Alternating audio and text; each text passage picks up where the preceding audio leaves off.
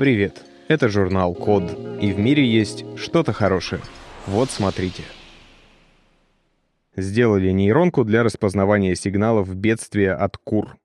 Очередная разработка, над которой трудилась целая команда исследователей из аж четырех научных учреждений Великобритании и Китая.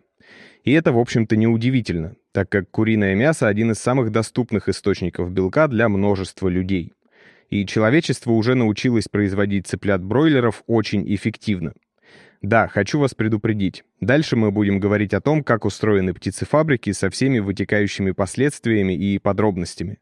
Но прежде чем вы выключите этот выпуск, чтобы избежать моральных страданий, позвольте порекомендовать отличную повесть на эту тему. Называется «Затворник и шестипалый». Это первая публикация Виктора Пелевина, и вышла она в далеком уже 1990 году. Причем, как это ни показалось бы странным, в журнале «Химия и жизнь». Постараюсь обойтись без спойлеров. Просто знайте, что это такая классическая пелевинская вещь с аллюзиями на восточные философии и в целом скорее антиутопия про двух цыплят на птицефабрике.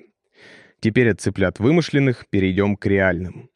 С помощью современных технологий удалось сократить время от вылупления из яйца до забоя до всего пяти с половиной недель.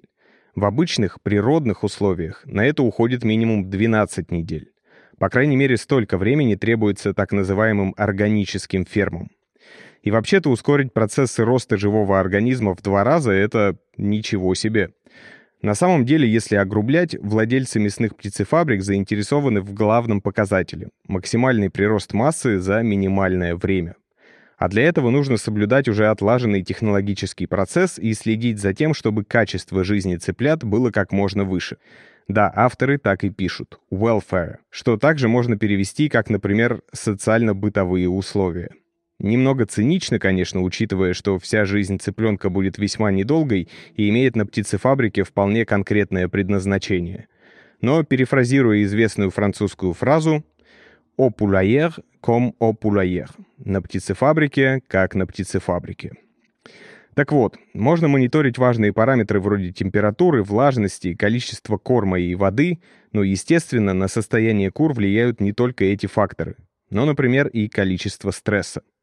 И если с одним цыпленком что-то случается, стресс довольно быстро может распространиться по всей популяции, которая в птичниках содержится в очень ограниченном пространстве.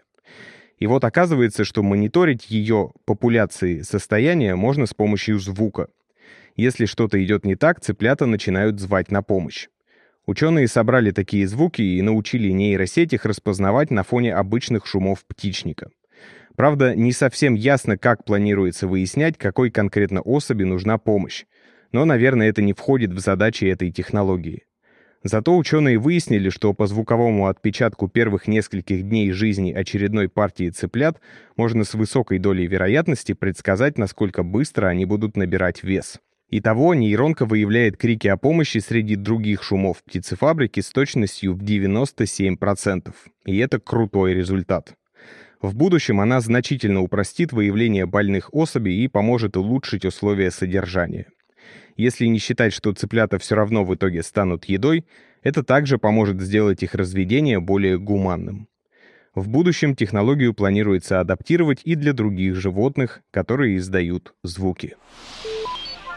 Должен вам сказать, что эти программы мы записываем благодаря поддержке английского от практикума. Это практические курсы английского. Недавно там появился курс специально для айтишников. Если вам нужно Improve English, click the link in the description. Спасибо за внимание. Заходите на сайт The Code Media и подписывайтесь на нас в социальных сетях. С вами был Саша Чито. Скоро услышимся.